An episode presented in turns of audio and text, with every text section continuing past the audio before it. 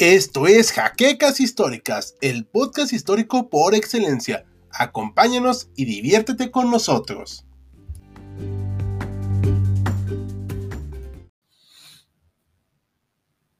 Adelante, Maximiliano.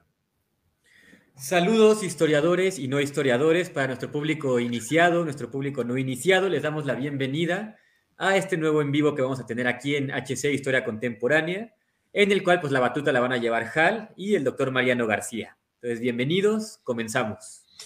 Perfecto, pues Mariano, adelante por favor, platícanos un poquito de México durante la Primera Guerra Mundial. A ver, hicieron algo.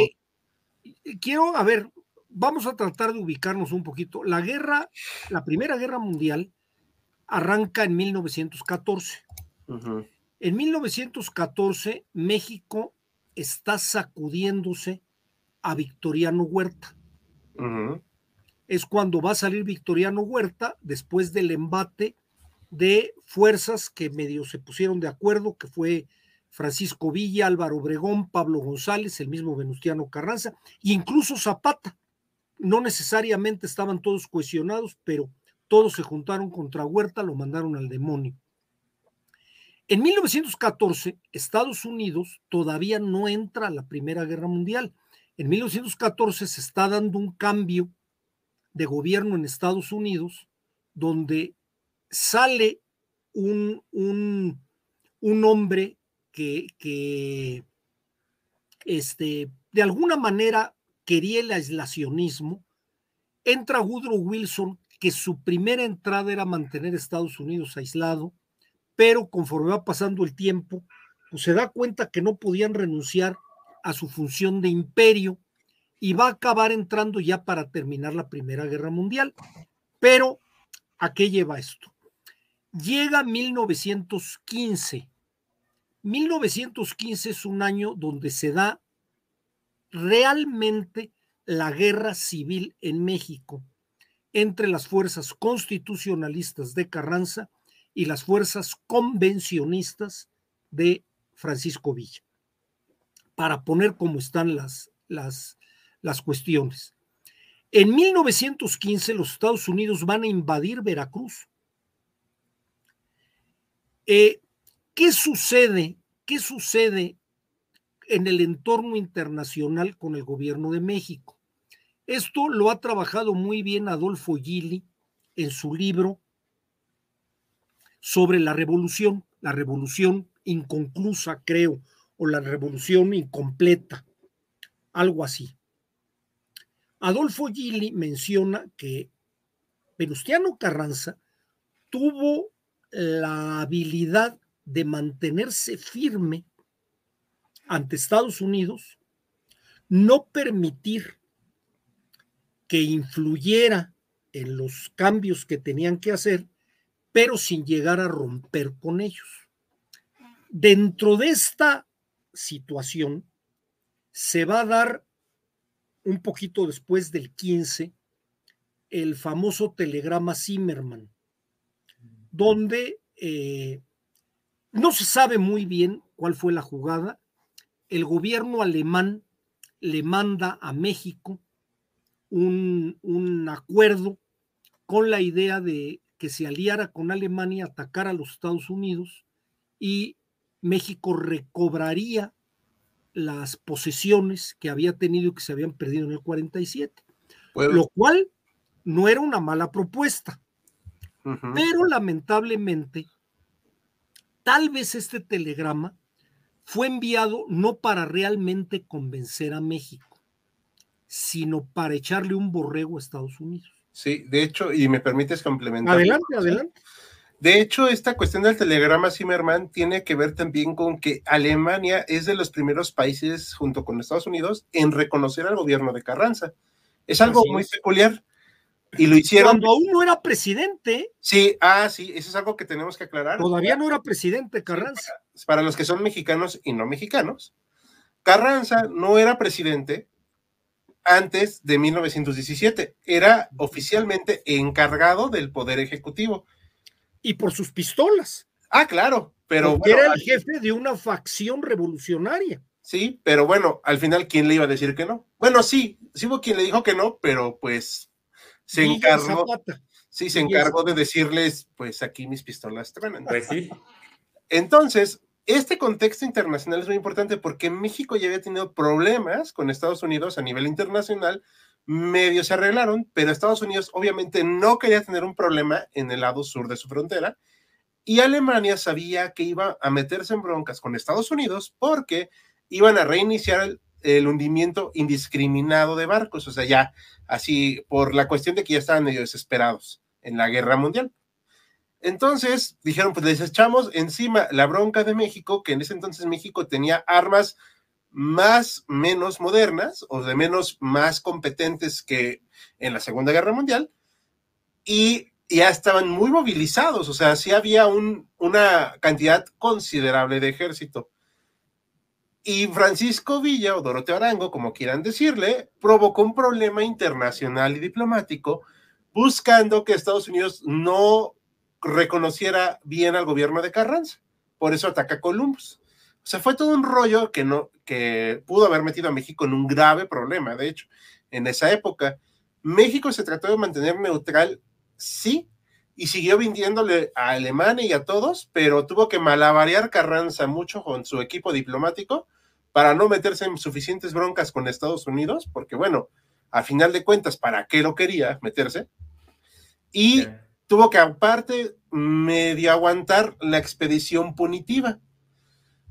Esa, eso, eso fue una violación a la soberanía nacional, pero pues en medio de los males, creo que fue el menor, ¿no crees, Mariano? Ah, no.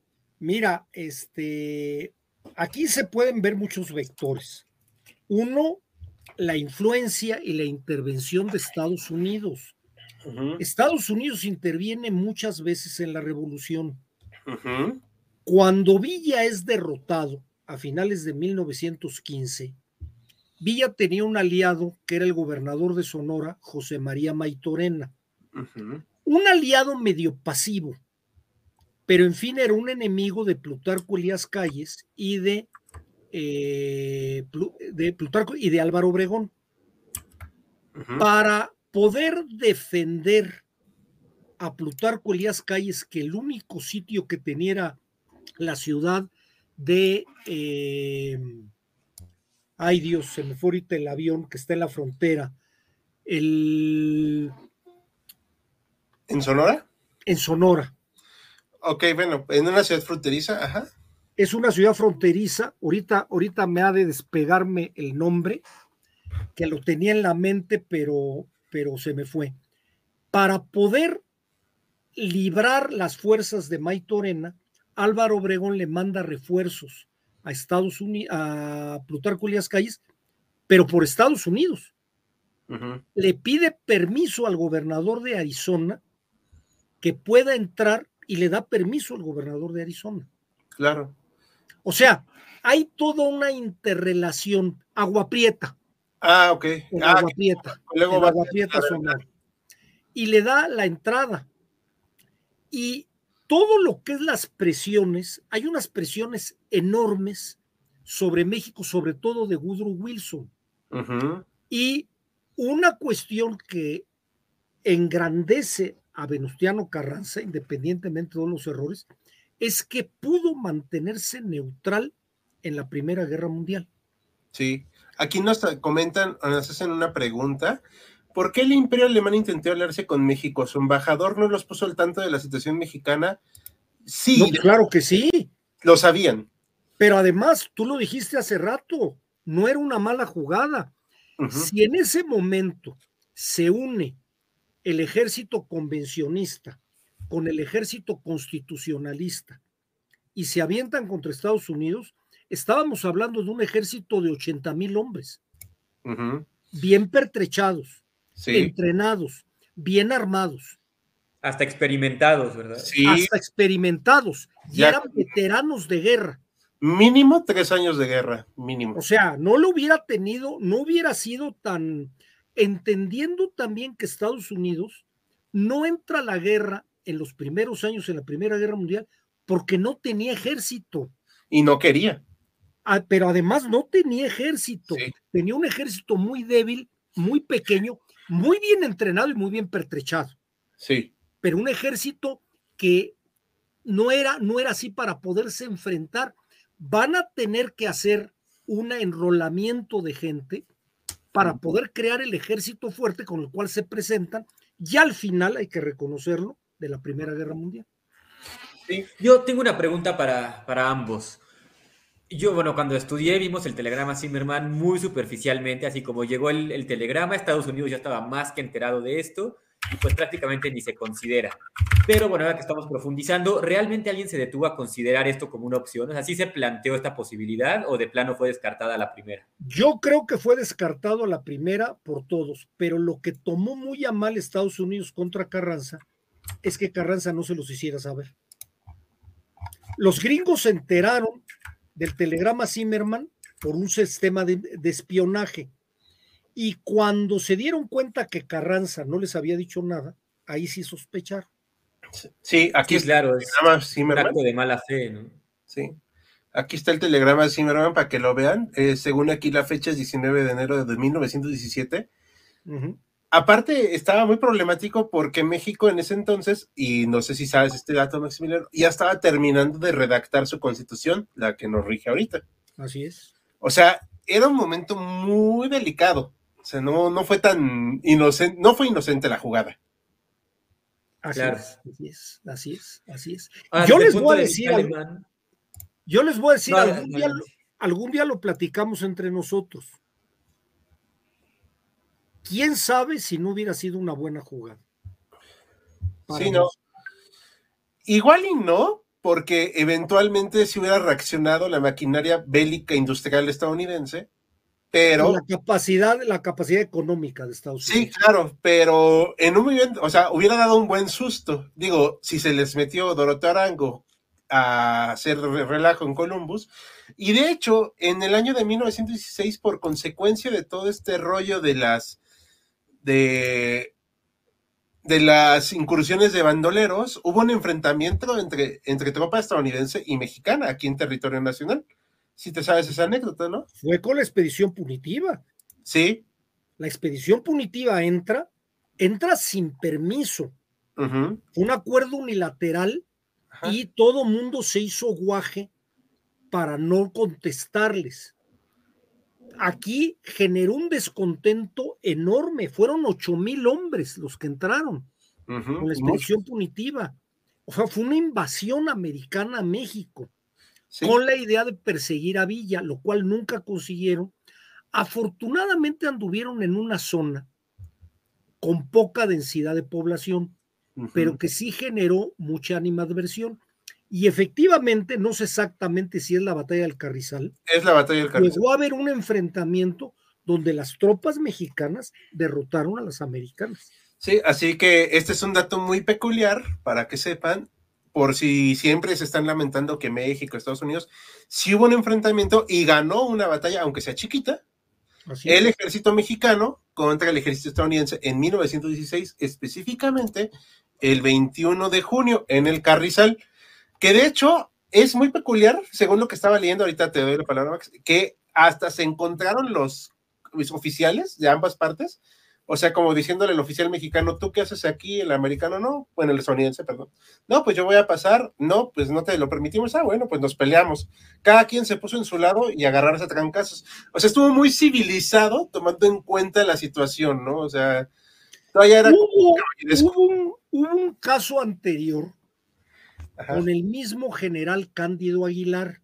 Uh -huh. Cándido Aguilar en la guerra contra el huertismo tomó posesión de los pozos petroleros alrededor de Matamoros.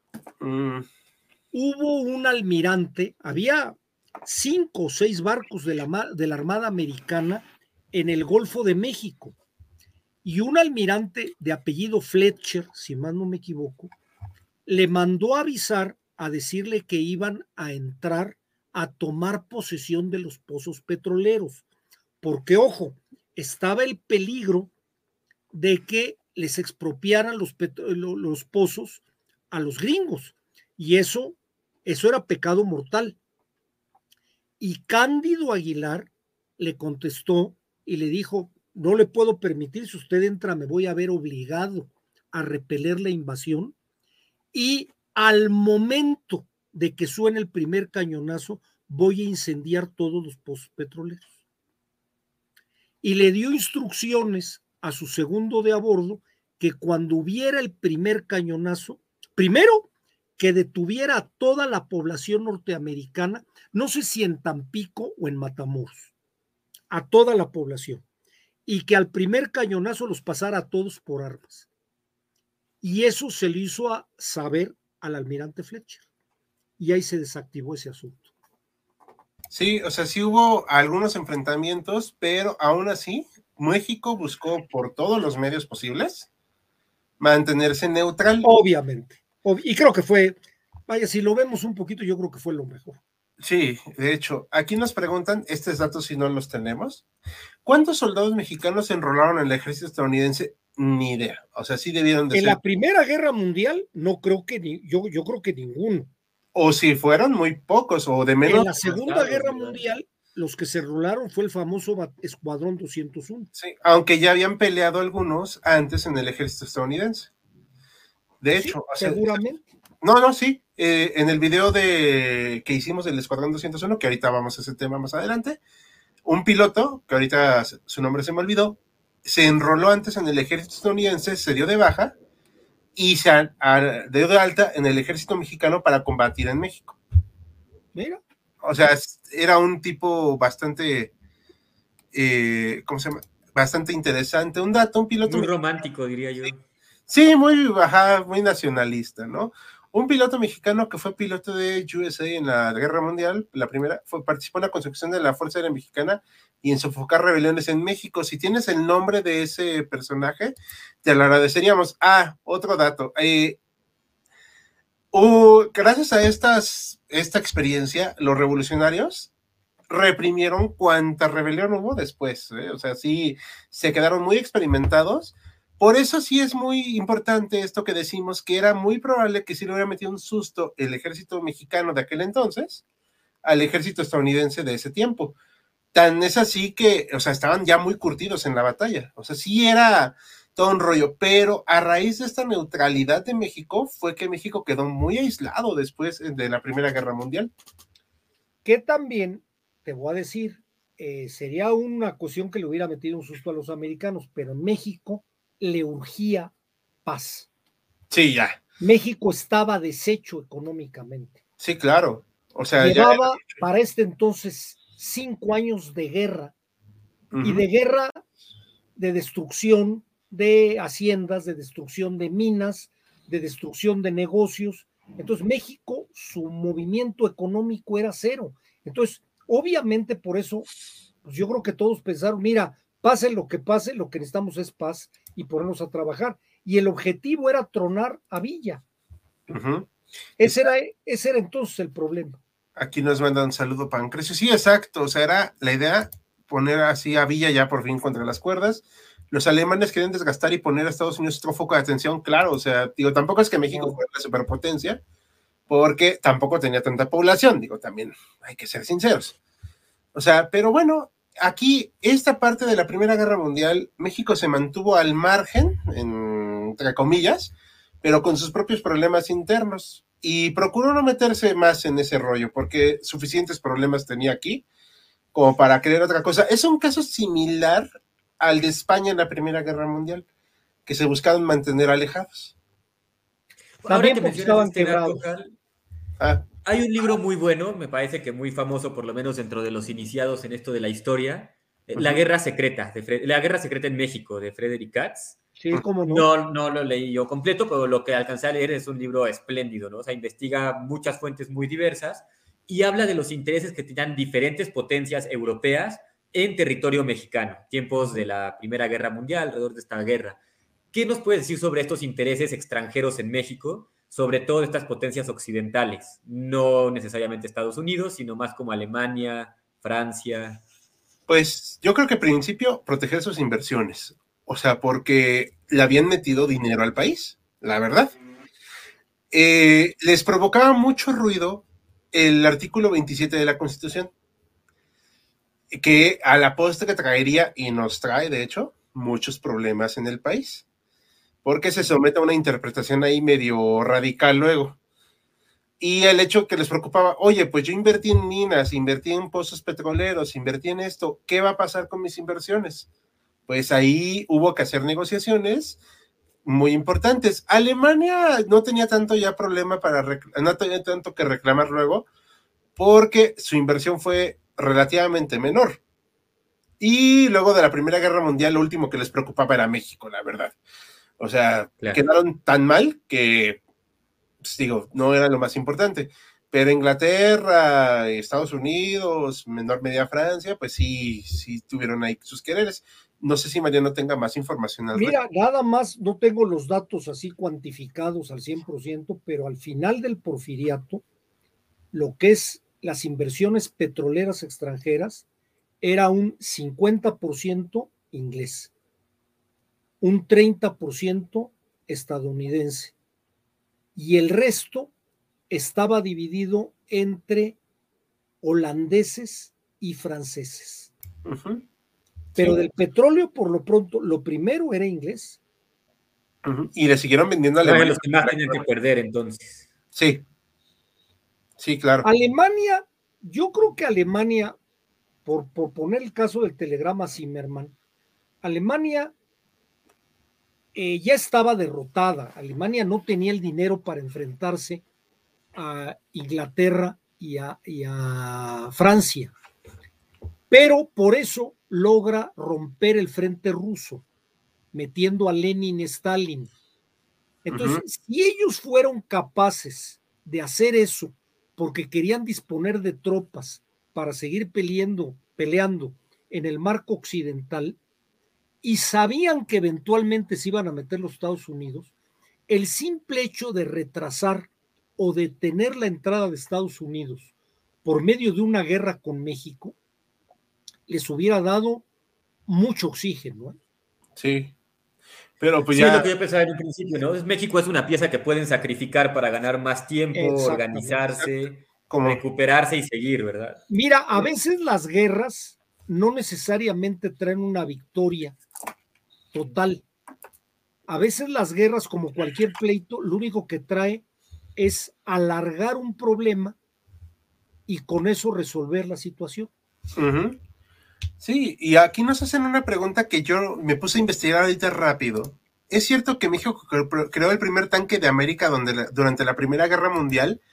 Ahorita aquí investigando rápido, encontré algo que se llamó el tanque Salinas, que fue diseñado, o sea, pero no por Carlos Salinas. ¿No será el innombrable? No, claro. No, no, no, que es un buen tema un día para hablar, ¿eh? eh que fue diseñado por el piloto aviador Alberto Salinas Carranza, sobrino de Carranza, y construido para el ejército constitucionalista en los talleres, dice, de nacionales de construcciones aeronáuticas. Ahorita lo voy a pasar en las imágenes, la acabo de salvar, nada más denme un segundo. Ahí está, ¿se ve? No, ya, ya lo veo.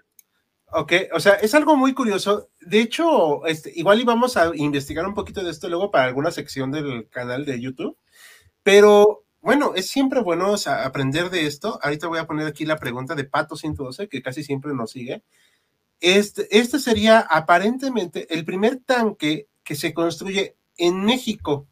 No voy a asegurar que en América ni América Latina, porque eso sería irresponsable de mi parte porque no tengo ese dato, pero sí se construye un tanque aquí para el ejército, eh, bueno, ya mexicano, constitucionalista, en 1917. Y bueno, pues si lo pudo construir, al menos pudieron haber hecho alguno que otro tanque en esa época para algún conflicto.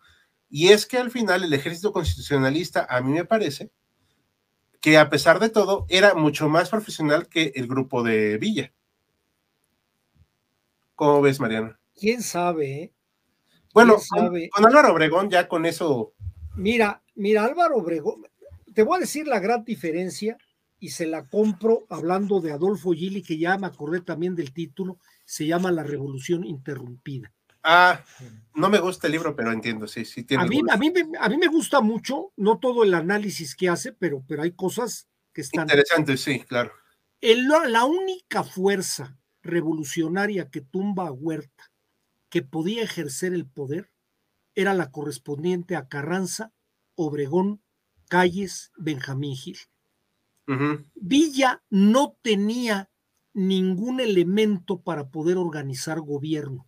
Claro, de hecho. Zapata menos. Ah, bueno, no. Pero te voy a decir, las guerras, pues entra un factor de suerte, entran factores como en, en, los partidos de fútbol, en los partidos de fútbol americano. Sí. El volado le puede dar el triunfo uno u otro. ¿Verdad? Los eh, sí. La batalla, las batallas de Celaya donde derrotan a Villa, pudieron haber derrotado a Obregón. La diferencia no era así abismal. Ok. Entonces sí, pudieron haber derrotado. Si hubiera pasado eso, como siempre lo hubiera, ya sabes que nos lo han prohibido desde la escuela. Claro. Pero quién sabe qué hubiera pasado. O sea, estaba muy parejo. Sí. Además, Villa tenía militares, tenía Felipe Ángeles. A mí me parece sobrevaloradísimo, Felipe. Lo malo es que no le hizo caso. También. Aquí mando saludos Juana la de Francia, que siempre nos contacta. Hola, hola, hola Cristian, que nos habla también del libro. Es La Revolución Interrumpida de Adolfo Gili o Gili, depende. Gili, bueno, como le quieran decir. Sí, pues ya lo castellanizamos, acaban de empezar, ¿no? Ya llevamos un ratito, pero lo pueden ver, como saben, siempre en nuestro canal de YouTube. Eh, aquí nos hace una pregunta muy pertinente, Alejandro Cortés. Inglaterra nunca intentó buscar que México lo apoyara simbólicamente tan siquiera en la Primera Guerra Mundial, que todavía estamos hablando de esa. No tengo noticias de eso, pero como mantuvieron comercio, no hubo tanta bronca. Al final lo que necesitaban los aliados, o sea, las potencias de aquel entonces, era recursos. Sí, y, sí, sí, y pues con que al menos los apoyaran en ese aspecto de que siguieran comerciando, nos, o sea, aparte, pues Carranza mantuvo abiertos los puertos, él con la presencia del ejército constitucionalista, que eso fue un factor decisivo también, pues yo creo que ayudó bastante, pero no tengo noticias de que haya habido siquiera el intento de Inglaterra de que se metiera a México.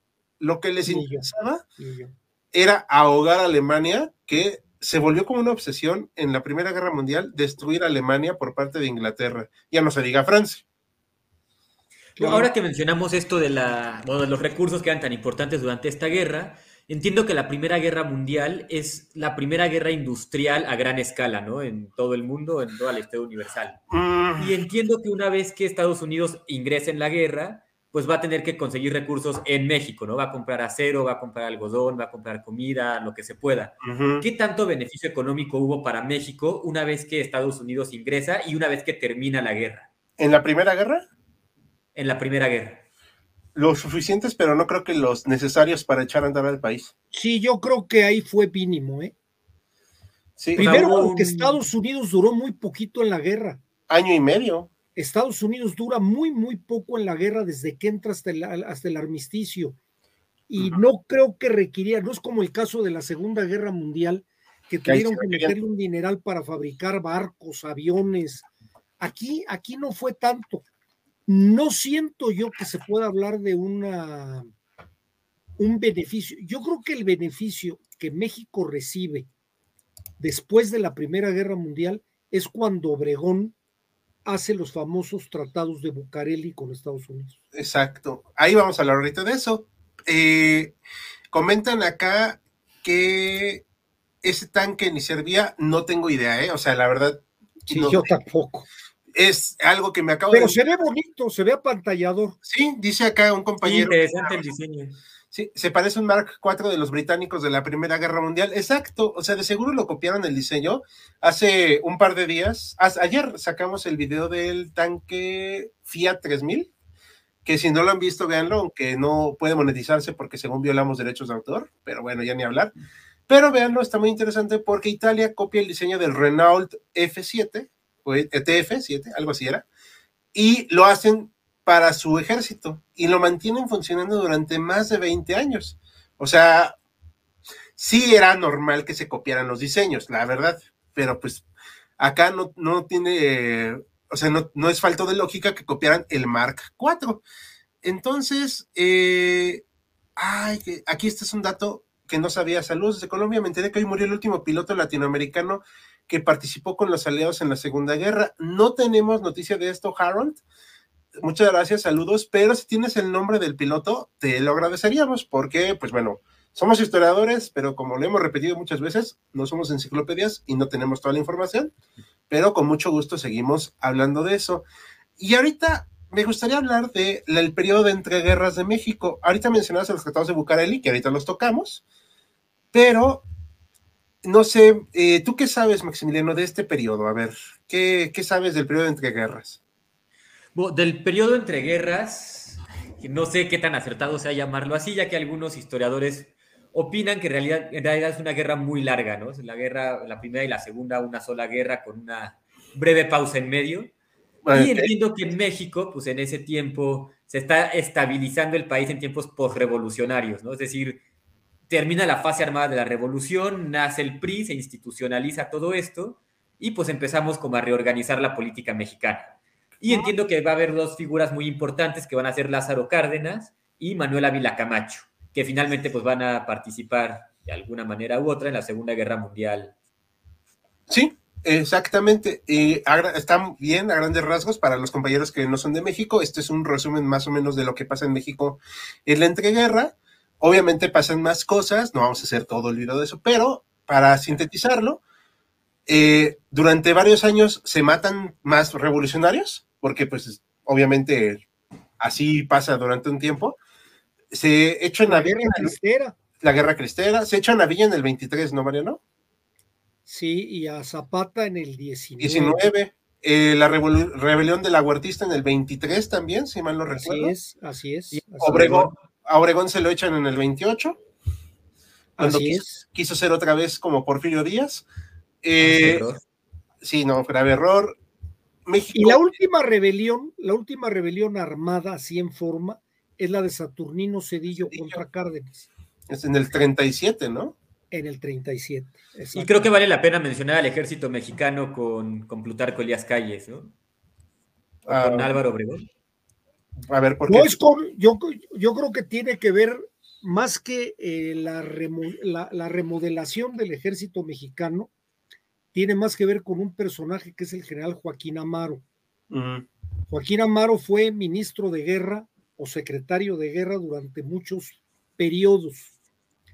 Trabajó con Obregón, fue gente muy pegada a Obregón, no muy pegada a Plutarco, pero sí muy pegada a Obregón, y es el dicen el artífice del ejército mexicano. Ah, ok, eso no lo sabía, pero bueno, siempre es bueno saberlo. Aquí entiendo yo que esta frase de Semper Fidelis, o sea, siempre fieles en el ejército, justamente se incluye para el Colegio Militar Mexicano como resultado de la revolución. Es decir, el ejército siempre le es fiel al Estado y por lo tanto no se debe de rebelar ante este. ¿Qué tan cierto es esto? ¿Cómo, cómo funciona este, este detalle?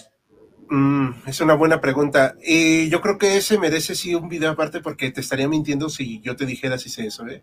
Ok.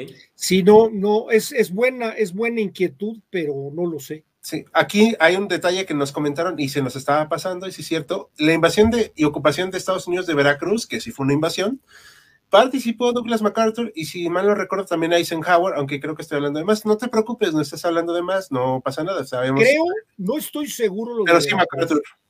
Lo de Veracruz no estoy seguro, ¿eh? Pero en la expedición punitiva, los que sí participaron bajo las órdenes del general Pershing es Eisenhower y Patton. Ah, sí, Patton. No Douglas MacArthur.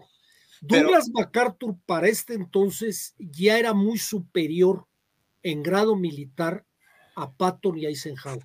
Sí, pero sí estuvo eh, MacArthur en Veracruz. Eso sí no sabía. No, sí, te lo confirmo porque Ávila Camacho lo recuerda a, MacArthur de la invasión de Veracruz, porque Manuel Ávila Camacho, a pesar de que fue el presidente más gordito de México, pues eh, fue militar, o sea, aunque cueste difícil de creer, pero era militar. O bueno, se formó como militar en la revolución. Entonces lo reconoce y lo recuerda de la invasión a Veracruz. Mira. O sea, el último militar en gobernar, si no mal recuerdo. Sí, Manuel Ávila es el último militar en gobernar México. Que era más burócrata que militar, pero bueno, tampoco quiere decir que fuera un cobarde. Ahorita les cuento por qué. Entonces, aquí nos mandan un saludo, Efraín Camacho. Hola, eh, a principios del siglo XX, eh, México, saludos, era México el segundo productor de petróleo a nivel mundial, aunque teniendo Estados Unidos y las colonias británicas, pues México quedó en segundo plano para la Primera Guerra Mundial. Exacto, o sea, no era tan importante, pero sí era importante que vendiera petróleo a otros países.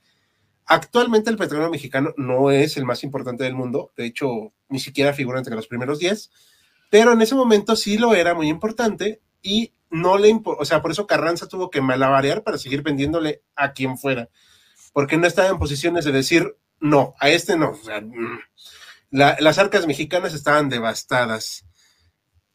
Eh, aquí comenta Alejandro Cortés antes de darte la palabra, Mariano. Es cierto, el Salinas Sebastián del Mar 4, el tanque fue un prototipo y no se construyó más por la situación económica. Claro, es muy lógico. O sea, después de la revolución, ¿qué dinero quedó?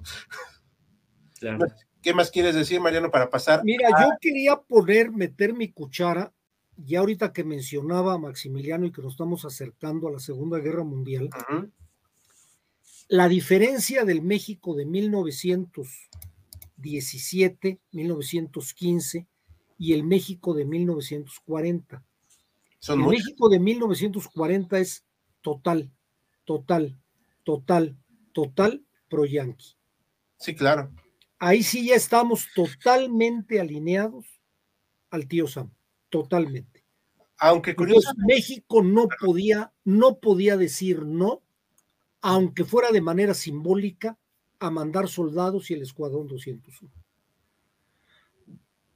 De hecho, cuando nombra Ávila Camacho a Lázaro Cárdenas, jefe de las Fuerzas Armadas en el Pacífico, porque acuérdense que se temía una invasión en California por parte de los japoneses, él trabaja en consonancia con el Estado Mayor americano. México ya de alguna manera es un aliado, pues yo diría, no de igual nivel, pero un aliado con los Estados Unidos. Sí, sí, de hecho, o sea, ya era más eh, equitativo. Hay que recordar también, ya, ya nos dieron ahorita el dato del piloto fallecido, Coronel Carlos Garduño Núñez, y ya lo acabo de confirmar en las noticias, el último piloto del Escuadrón 201 vivo, acaba de fallecer eh, bueno, pues nuestras condolencias a su familia y pues respeto a su labor, porque pues la verdad yo no me hubiera subido un avión de combate en mi vida, pero él sí lo hizo y pues qué bien, o sea, y lamentamos su fallecimiento. Y sobrevivió. Y sobrevivió. Sí, este, en el video que hicimos del Escuadrón 201 hace poco, eh, mencionamos que pues fue una unidad muy indisciplinada, pero pues bueno, hicieron su labor. También es muy importante mencionarles, chicos historiadores, que México batalló mucho para entrar a la Sociedad de las Naciones, que mm, sí voy a emitir mi opinión, sí era una sociedad un poquito peculiar y de alcance limitado, pero para cosas internacionales era importante. O sea, y para el escenario que pues México pudiera figurar era importante. El 9 de septiembre de 1931 se le aceptó y aunque no estaban muy de acuerdo con algunas cosas de la Sociedad de Naciones, bueno, pues al final participaron. Y tan participaron que aquí les voy a poner una imagen eh, muy importante. Cada vez, ay, no, no está, perdón, una disculpa, ahorita la encuentro. Ahí pusiste a Gilberto Bosques. Ajá, Gilberto Bosques, que, bueno, en la Segunda Guerra Mundial ayudó a sacar a personas judías para evitar el holocausto y durante la Guerra Civil Española ayudó a españoles republicanos a salir hacia México. Así es. Pero algo muy importante también es que México en la Sociedad de Naciones protestó contra la anexión de la Alemania Nacional Socialista sobre Austria, el famoso Anschluss. Y la invasión de Etiopía por parte de Italia. Sí, o sea, hay que aclarar algo que no es que México no se meta con otros países, sino que México puede y tiene la capacidad diplomática de hacer protestas y cuando hay algo injusto, como por ejemplo la invasión de Etiopía, que era totalmente injustificada, y la anexión de Austria, y que de hecho por eso México tiene una plaza allá en su nombre, la México Platz, en Viena, si mal no recuerdo. Y es una muestra de que México puede protestar de manera diplomática y sin salir con la el galimatías de que no, no se mete con otros países como otros gobiernos cuyos nombres no mencionaremos. Y entiendo que nuestra estación de Metro Etiopía también tiene que ver con, este, claro. esta diplomacia, ¿verdad? Sí, de hecho, como anécdota, la estación, por eso vino el emperador de Etiopía, Haile Selassie, espero haberlo dicho bien, para visitar a México, porque recuerdo ese detalle, y como parte, y era la Plaza Etiopía, no sé si tú te acuerdas, Mariano. Totalmente, totalmente. es, ahorita todavía está la estación del metro de Etiopía. Sí, su símbolo es un león, justamente. Es un león porque esa plaza se mencionó así por esa visita de Haile Selassie. Sí, y de hecho está la placa en el metro. O sea, México mantuvo buenas relaciones diplomáticas. Gilberto Bosques se ayudó a republicanos, se protestó en su momento contra injusticias y obviamente se tuvo que alinear México en la Segunda Guerra Mundial a este, Estados Unidos, pero ahorita que mencionabas algo, Mariano, algo que estaba leyendo hace poco, el sentimiento general de la población no estaba pro-yanqui, era, era pro-nazi. Sí. O sea, la República Mexicana era pro-nazi. Sí, o sea, no porque fueran nazis ni porque fueran antisemitas, porque eran anti-yanquis. Exacto. Y se, se la bronca. O sea, de hecho, cuando se declara el estado de guerra contra Alemania y todo eso, muchos mexicanos se extrañaron porque pensaron que iban a la guerra contra Estados Unidos. Así es. Y dijeron, bueno, pues ni hablar, ¿no? O sea. Ahora, también, también hay que entender los cambios de, peso.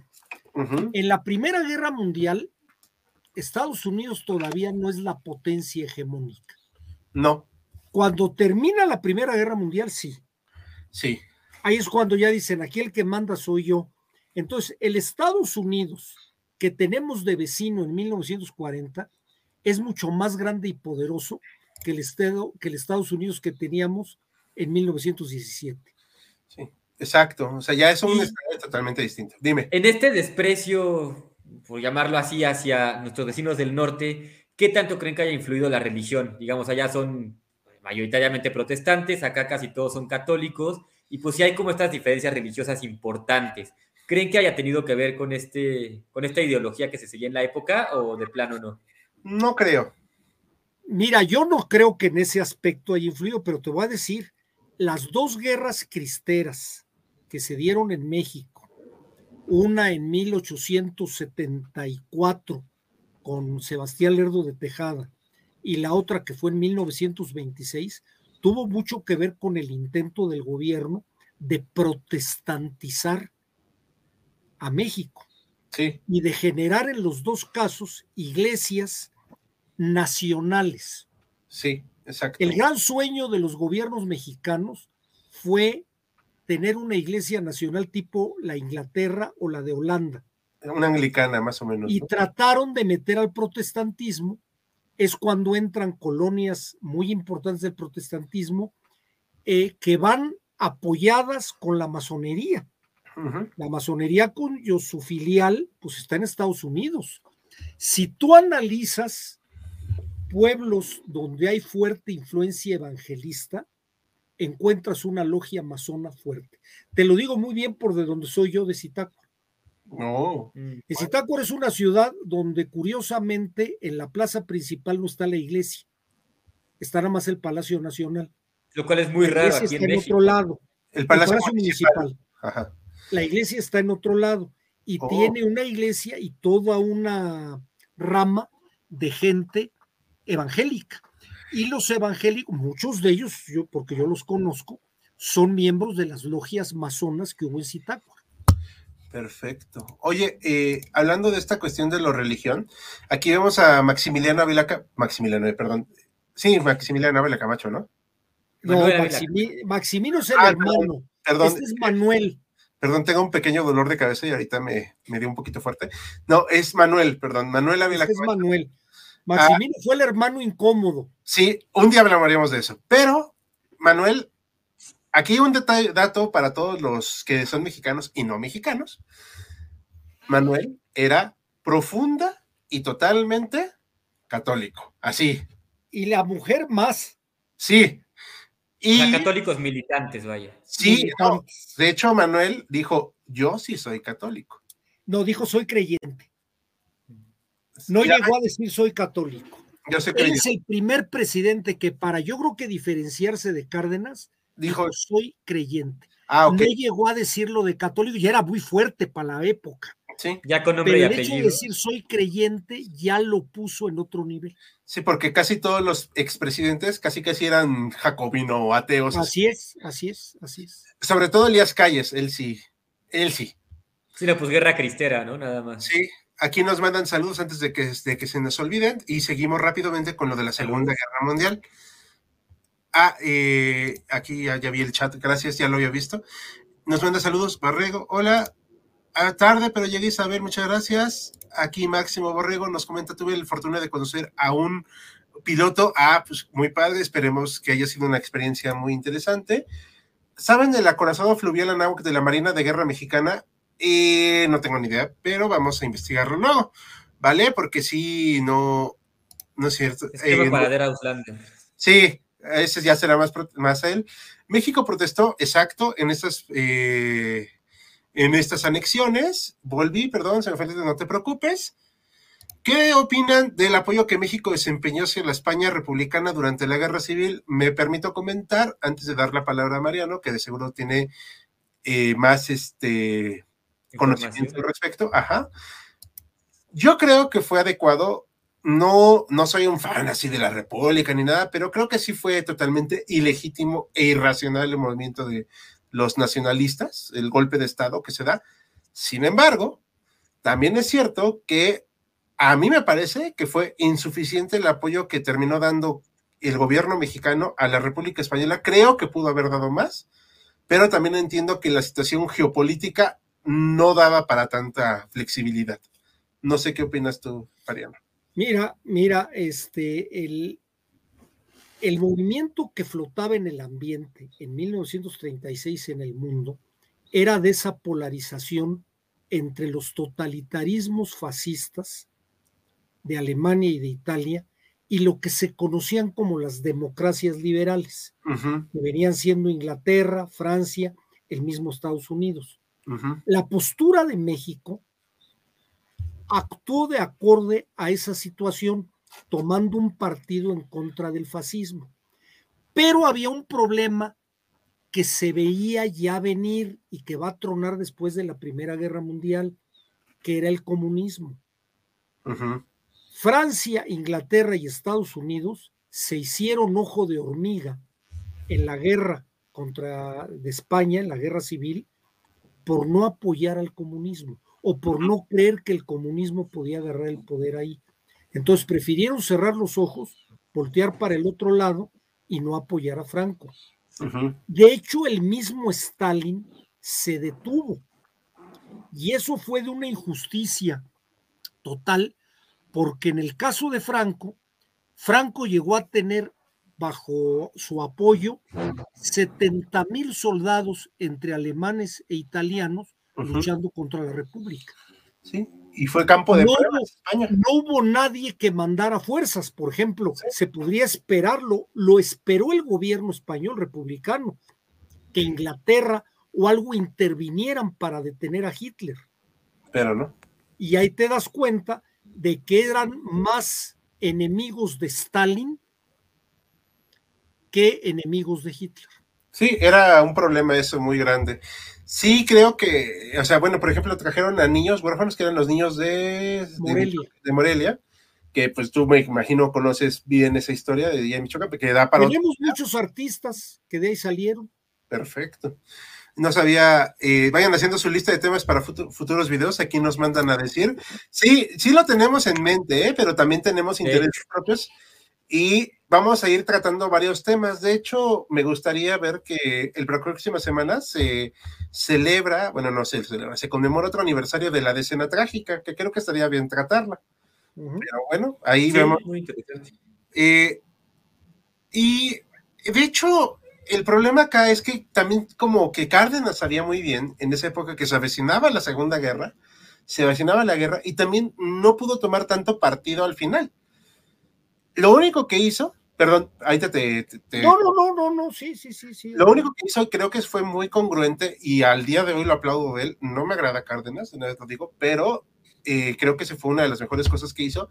Nunca darle el reconocimiento a Franco, al contrario de todos los demás países que lo hicieron, y se mantuvo esa línea en el gobierno mexicano hasta la disolución, digamos, definitiva del franquismo, y México fue más o menos una sede del gobierno republicano en el exilio. Sí, fue. O sea, de nuevo, no porque seas diplomático y porque no quieras intervenir, no significa que no puedas tener posturas diplomáticas claras. Y esto, a mi parecer, fue la mejor postura diplomática de México, congruente consigo misma y con, la, con algunos valores que se tenían, ¿no? Mira, México, México no podía contribuir mucho. México realmente, primero por lo que tú decías, geopolíticamente está muy alejado de España, y el meterse en una guerra en España, hijo, hubiera sido un problema político terrible. No olvidemos que en México hay un gran anti-gachupinismo. Sí, muy fuerte, que hablamos otro día de eso. Hubiera sido, hubiera sido muy fuerte. Claro. Pero México y Rusia, la Unión Soviética y México, fueron los dos únicos países que apoyaron fuertemente pero no suficientemente la República Española. Claro. ¿Qué tenía que haber hecho Rusia? Rusia tenía que haber mandado soldados. Sí, pero pues para emparejar el marcador. Pero no, se arrugó. Exacto. Y aquí vemos en la imagen a Manuel Ávila Camacho junto con Lázaro Cárdenas. Pasamos ya de los. No, no. ¿Qué pasó, Maximiliano? Aquí ya aprovechaba que tenemos a Manuel Ávila Camacho en la imagen para hacer una pregunta. Es anecdótica, ¿eh? no, no creo que tenga muchísima influencia con, con el tema de la Segunda Guerra Mundial, pero bueno, tengo este dato que me gustaría corroborar con ustedes, de que siendo Manuel Ávila Camacho un militar, o bueno, educado de manera militar, en algún momento, no sé si en un desfile, no sé en qué, en dónde se encontraba él, pero siendo el presidente, se llega a colar un individuo con intención de asesinar a Ávila Camacho. Entonces burla su guardia, llega donde está él, y es el mismo presidente quien lo derriba y lo desarma. Sí, pero no. un balazo. Sí, le pegó un balazo. Tiró un balazo, pero como estaba gordito y traía encima un abrigo, no lo... milagrosamente la bala atravesó el abrigo y no le hizo nada.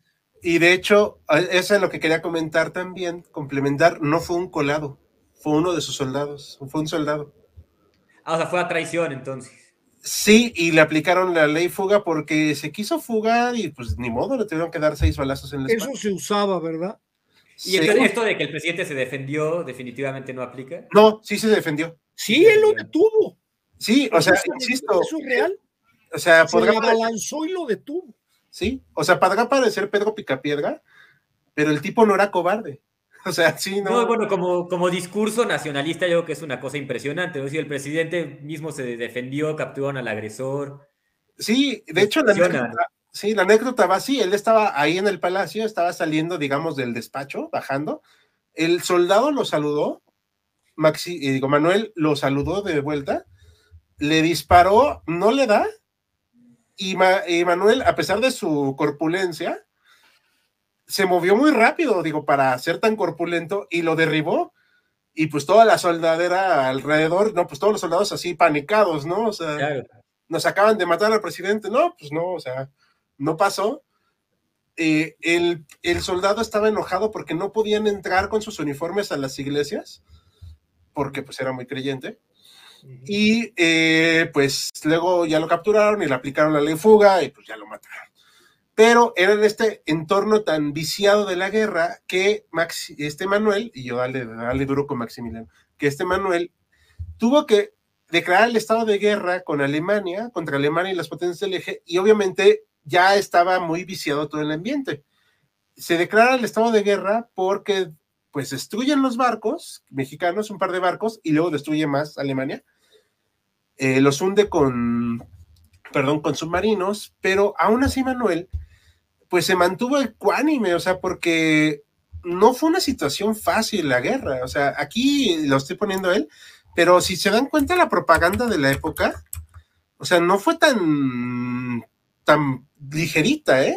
O sea, podemos ver que Manuel Ávila Camacho brilla por su estoicismo, ¿no? Que en caso de guerra creo que es bastante pertinente. Pero fíjate, pero fíjate, Maximiliano, que lo que tú platicabas de la Primera Guerra Mundial, aquí sí la Segunda Guerra Mundial fue el ábrete sésamo para que arrancara el milagro económico mexicano. Exacto. Aquí sí, para que veas, fue cuando dijimos a servirnos con la cuchara grande. El programa de ahí ya vino, pero en forma. Sí, el programa Bracero ayudó mucho porque ayudó a que muchos mexicanos fueran a trabajar a Estados Unidos, en los campos. Así es. Obviamente se trajeron dinero, ese dinero pues circula y pues ayuda a la economía y se empieza el proceso de industrialización. O sea, realmente con Manuel empieza y esta propaganda sirve mucho, de hecho, para enaltecer al mexicano, porque sí se lo creen, ¿eh? O sea, se hacen desfiles militares con armamento moderno la gente se emociona, obviamente, porque pues, o sea, vieron, dijeron, ay, o sea, si vamos en serio a la guerra. Se declara la guerra en el 42, se hace muchas negociaciones para que México vaya a pelear, pero algo muy importante y que se lo digo a todos los compañeros mexicanos y no mexicanos, es que México entra a la guerra no porque quiera así, uy, no macho, o sea, vamos a cubrirnos de gloria, no, no, no. Lo hace para sentarse en la mesa de los vencedores. Y, además para lavarse la cara de la expropiación petrolera. Sí. La expropiación petrolera había dejado a México, en el, sobre todo en Europa, como un nuevo Atila. Sí, o sea, era otra vez el aislamiento. Así es. Entonces se restablecen relaciones diplomáticas, se, se cura la imagen de México a nivel internacional o sea, así ya no es de los estos revolucionarios jacobinos, no, o sea, ya es un país, no me gusta usar este término, pero lo ven así, más civilizado.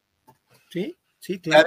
Y, de hecho, hasta se hace la película Los Tres Caballeros, no sé si la recuerdas, Mariano. ¿Cómo no?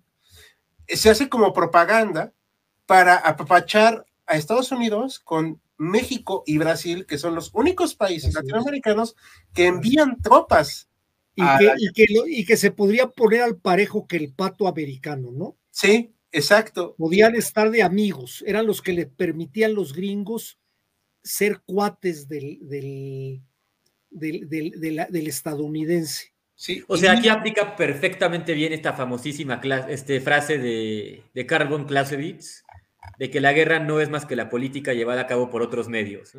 Sí, sí, claro. Y aquí Definitivamente el avión que utilizaron los miembros del Escuadrón 201, el P-47 Thunderbolt, perdonen mi inglés, aquí está pintado con, lo, con la banderita mexicana, digo, al menos los colores mexicanos, y... Con, caray, ¿dónde? Del lado derecho, aquí en mi cursor, no sé si alcanzan a ver. Bueno, del lado derecho en la cola están ahí los ah, colores. Ah, sí, ya lo vi, ya lo vi, ya lo vi, ya lo vi. Entonces, y eh, se volvieron buenos pilotos para combatir, eh, sí tuvieron bajas considerables, de hecho perdieron a una quinta parte de, su, de sus pilotos, lo cual los dejó muy mal parados para seguir haciendo misiones, pero sí hicieron misiones solos, combatieron y como comentaba, sirvió para que México se pudiera sentar con los vencedores de decir, yo llevé tropa y por lo tanto yo también estoy como parte de las negociaciones. No estoy diciendo que fuera un plan perfecto, pero bueno, sirvió. Y México funda la ONU junto con demás países, o sea, ya es un avance. Pero fíjate, fíjate, eh, Ricardo, que, que era la tendencia que traía el gobierno. Sí, claro. El gobierno ya traía esa tendencia de que tenemos que poner a México, como tú lo dices, muy entrecomillado entre las naciones civilizadas. Ajá. México, pues no salíamos de guerras civiles, de golpes de Estado, de asesinatos. Y con la entrada, no olvidemos que Ávila Camacho tiene un secretario de gobernación muy especial. El cachorro de la Miguel Alemán. Ese es el constructor de relaciones civiles con Estados Unidos, haciendo todos los negocios del mundo. Pero es el cambio total. Carlos Fuentes platicaba que él estando con su papá en Panamá durante la presidencia de Ruiz Cortines, Ruiz Cortines era el único presidente civil en América. Sí. No solamente en América Latina, en América, porque estaba de presidente en Estados Unidos. Ahí Aunque muy, ya muy de civil. La gente, sí, claro, la gente decía a Carlos Fuentes que en la calle se paraba a aplaudirle a Ruiz Cortines por el hecho de ser civil. Sí, a mí me cae bien Ruiz Cortines como presidente, la verdad. Pues sí, sí. De hecho, un detalle, y eso vamos a hablar luego, eh, creo que la próxima semana, a propuesta de Maximiliano, un tema que eh, estábamos platicando en privado, ahorita nomás anuncio rápido, vamos a hablar de lo que son los quehaceres del historiador la próxima semana, yo creo. Entonces, tenemos varios temas pendientes, pero uno de ellos, de esos temas, y que quiero comentarles, todos los historiadores tenemos personajes favoritos. Sí, Sin duda. Y, el historiador, y el historiador que diga que no, miente o es sociólogo. Oye, es que la historia, la historia no puede ser objetiva al 100%. No, es, no. Es, imposible. Exacto. Vamos a poner aquí unos comentaritos para que no digan que los estamos ignorando, porque veo, hola, muy buenos, eh, muy buenas. Buen video del Tiger 2, muchas gracias. Qué bueno que les gustó. De Johan Ortiz. En tiempos modernos, creo la pica por religión viene más desde el lado de los protestantes hacia los católicos y ortodoxos que al revés. No tengo opinión al respecto. No sé qué diga nuestro compañero Maximiliano. Tiempos modernos, si nos referimos a la modernidad como tal, o sea, antes de la edad contemporánea, yo creo que hay de todo un poco. Por ejemplo, la guerra de los 30 años en España es algo que no podemos ignorar, y pues los católicos sí entran en guerra con protestantes, tanto alemanes como holandeses. Sí. Entonces yo creo que ahí aplica en ambas, en ambas direcciones. Sí, ahorita hay otro tipo de conflictos, pero creo que ya no son tan de religión, pero habría que ver la cuestión actual con el gobierno actual, pero no quiero meterme mucho en eso, porque no tengo bien el conocimiento. Una pregunta, en la guerra de Efraín Camacho, una pregunta, en la guerra civil española los alemanes usaron este conflicto como un ejemplar de la Segunda Guerra Mundial, más bien como un campo de pruebas. Usaron bastante como campo de pruebas, igual Italia, aunque Italia es, fue más incompetente, pero eso no quiere decir que no hicieran su chamba en la guerra civil. La única, sí, la única democracia liberal era USA, por cierto, no, sí también era este, Francia e Inglaterra. Inglaterra, claro. Si mal no recuerdo, los mexicanos enrolaron en las brigadas antifascistas para apoyar a la República en España, sí, en las este, brigadas internacionales, ¿no? Pero cae, pero era un pequeño grupo y era a nivel particular. Sí. No era como el caso. Oye, en, el caso de, Hitler, manda a la división, manda una división entera. de Cóndor, ¿no? Cóndor. O sea, aquí, aquí mandaron gente, estudiantes, gente idealista que fue a pelear. Sí. Pero no, pero no un, cuerpo de ejército como tal. No, el franquismo cae en 1975, exactamente, aunque eh, hasta un par de años después se deja de reconocer al gobierno republicano en el exilio porque se disuelve, que es un tema para... Yo tengo mis dudas si el franquismo ya acabó, ¿eh? Bueno, sí, fue un presagio. Eso será otro tema Sí. platiquemos. Esa historia de Manuel Ávila Camacho está buena, no la conocía. Sí, eh, Manuel Ávila Camacho es un presidente a veces muy ignorado en la historia de México. No sé por qué. Tal vez porque era muy bonachón, pero. Es que le se opacaba a su hermano. Sí. Ah, es que Maximino, bueno. Gaspar Guadalupe nos manda saludos. Muchas gracias, Gaspar. Te mandamos saludos personales.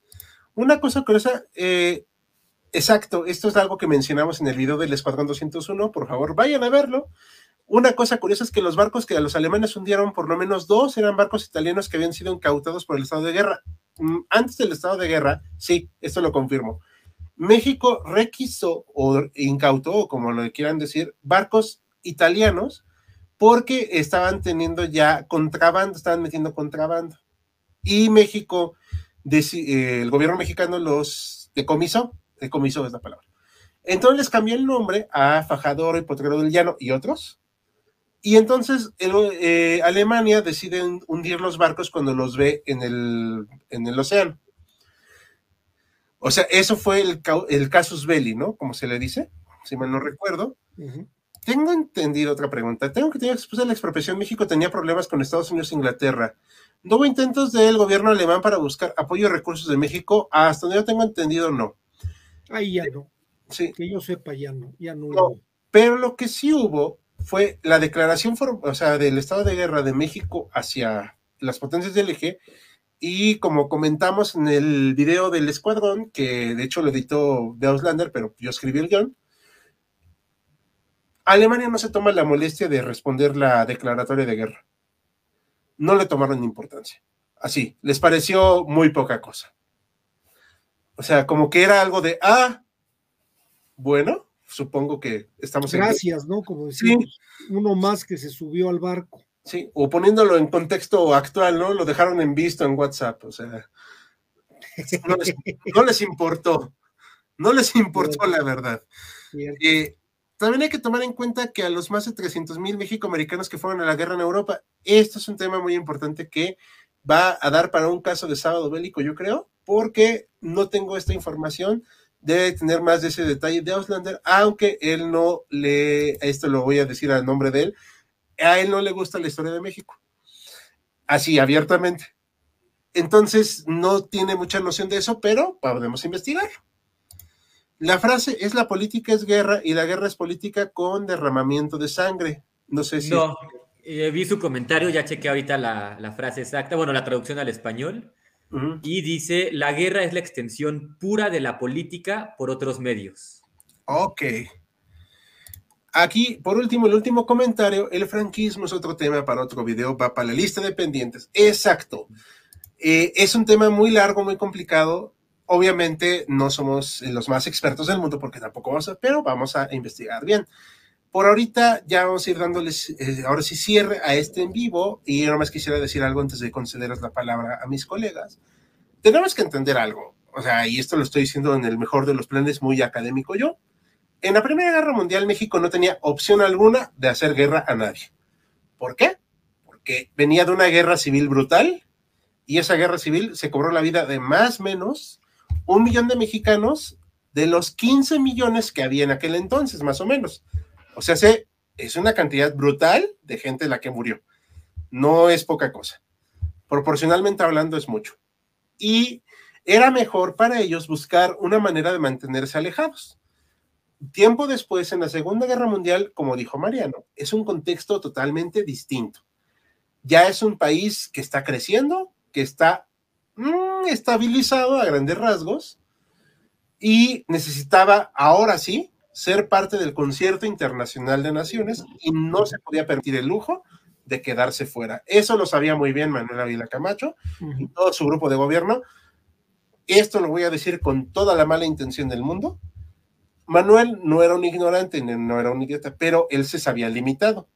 Y por eso se asesoró con gente capacitada que le decía exactamente cuáles eran los mejores consejos y escenarios posibles y les hizo caso de la manera más sensata de aquel momento.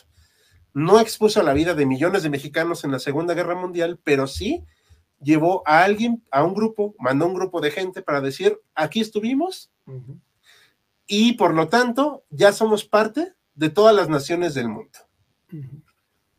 No sé si quieran complementar algo más.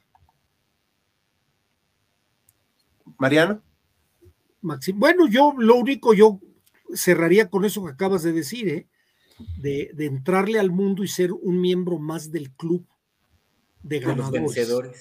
Ese era el objetivo sí. Sí. de México. Sí, y era necesario. O sea, si ya no podías, eh, al contrario de las ideas de algunos, mm, de algunas personas, actuales y no actuales, de que México puede estar solito, autosuficiente, etcétera, no, y ahora menos. Si antes ya era difícil, ahora menos. Si en 1942 no era la decisión más sensata, en 2022, que son 70 años después. Sí, ¿verdad? 80. 80, 80, años después. Justamente. No de hecho, se conmemora ¿eh? los 80 años de la entrada a la guerra. Lo que no sé en qué fecha exactamente. Deja, voy a eh, meterlo rápido. Ahora sí que el googlazo se da en la declaración de guerra formal, se da el veintitantos de mayo. Ay, espérame, déjame, dame un segundo, nomás para declaración del estado de guerra México Alemania, perdón, ¿eh? Una disculpa, el 28 de mayo de 1942 es la declaración oficial pues ante el Congreso en dos meses tenemos, en tres meses tenemos la conmemoración de los 80 años de eso. Sí, y podemos hablar un poquito de ello, otra, o sea, en otro, en otro tenor. Y pues, ahora sí que para Johan Ortiz nos dice, yo soy mexicano, ah, pues muchas gracias. Eh, de hecho, no más como comentarios finales, al inicio de la guerra Grande Italia pierde un 30% del tonelaje total de su marina mercante. Y eso que la marina italiana no era incompetente, al contrario de sus demás fuerzas armadas, ¿eh? o sea, sí eran más sensatas. Era mejor la armada italiana que, por ejemplo, este, la alemana en aquel momento. Al menos en cuestión de capacidad y todo. Pero bueno, es un detalle que no sabíamos vamos a salir mal en el tema del franquismo, me parece que sí. ¿Algo más que quieras agregar, Maximiliano, cerrando este video? No, pues darle las gracias a ustedes dos por compartir sus conocimientos con nosotros, que bueno, algunos no somos tan versados en historia de México y mucho menos contemporánea, ¿no? Pero me parece un muy buen panorama el periodo de la Primera Guerra Mundial, periodo entre guerras y Segunda Guerra Mundial, así como las consecuencias que traen a nuestro país, ¿no? Creo que es muy interesante y bastante completo. Bastante, y de hecho estuvo muy interesante. Y pues le mandamos saludos a Deuslander que nos va a estar viendo de lejitos. Este, bueno, pues nos vamos a ver aquí el siguiente martes, tal vez otra vez sin Deuslander porque está en un asunto personal, pero vamos a hablar, si les parece bien, de la, este, de la, de la decena trágica, ¿no? Que es lo que hemos estado comentando. Perfecto. Y pues estamos en contacto. Ahorita, chicos, no se me vayan para despedirnos. Eh, y pues terminamos esta transmisión por esta noche. Yo me despido a nombre de todos. Soy Hal. Gracias a todos. Muchas gracias por estar con nosotros hoy y hasta la próxima. Hasta la próxima. Buenas noches.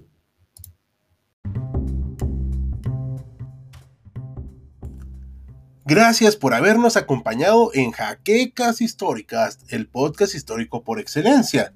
Hasta la próxima.